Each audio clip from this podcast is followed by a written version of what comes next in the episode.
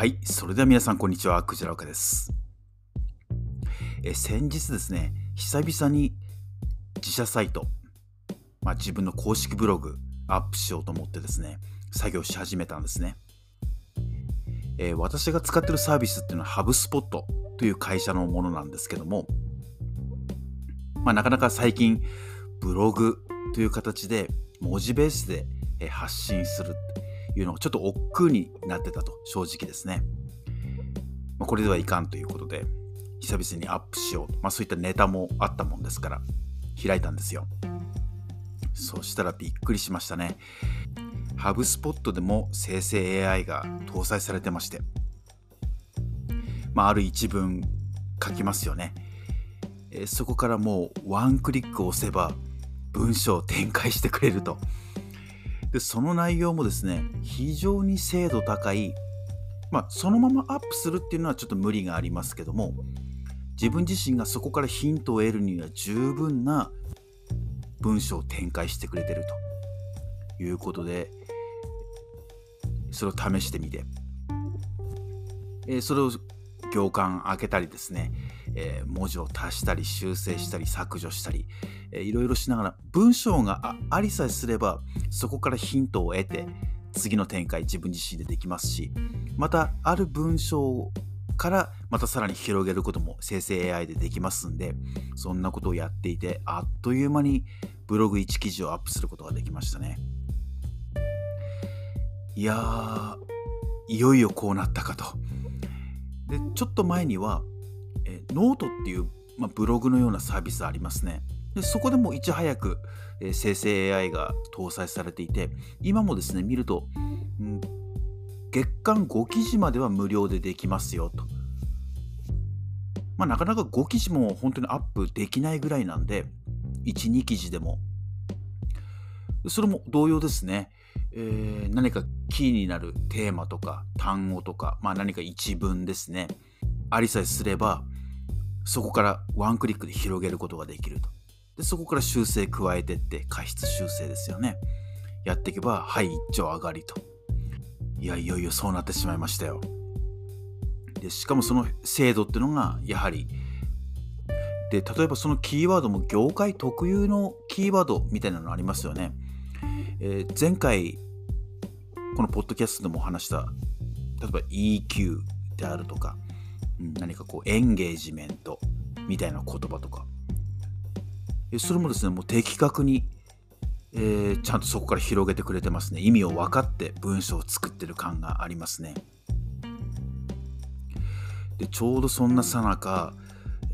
日経のニュースでもあったんですけどもこの年内にあのフリマアプリメルカリでも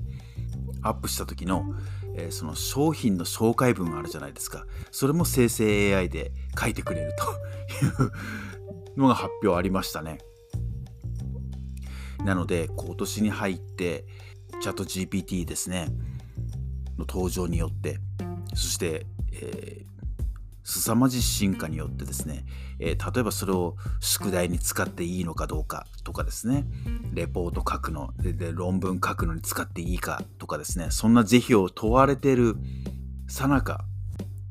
はっきり言ってその何か文章を書くときにそれを利用するのはもう常識だぐらいになってきてると。それがあるのに利用しない手はないと。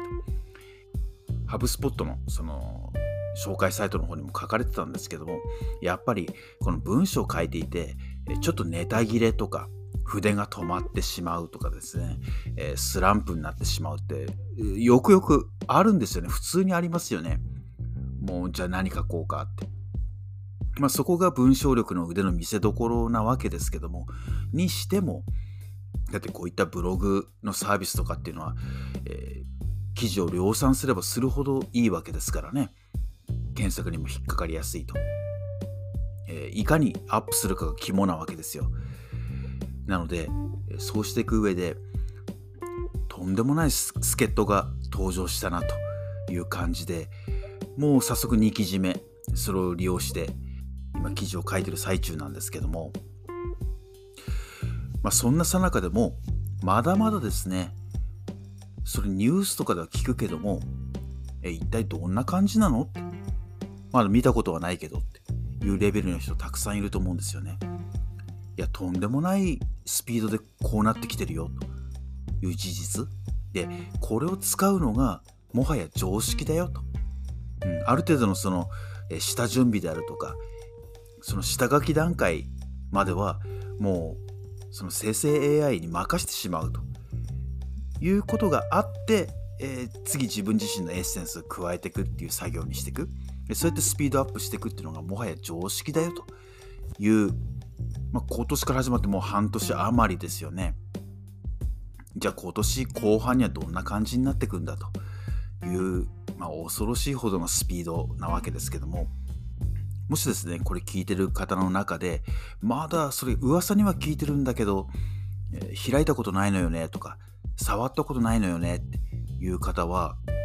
いろんな偏見とか抜きに一度触ってみてですね、試してみて、ははーってこうなってるのかって、そういうことを体験されてみるのは、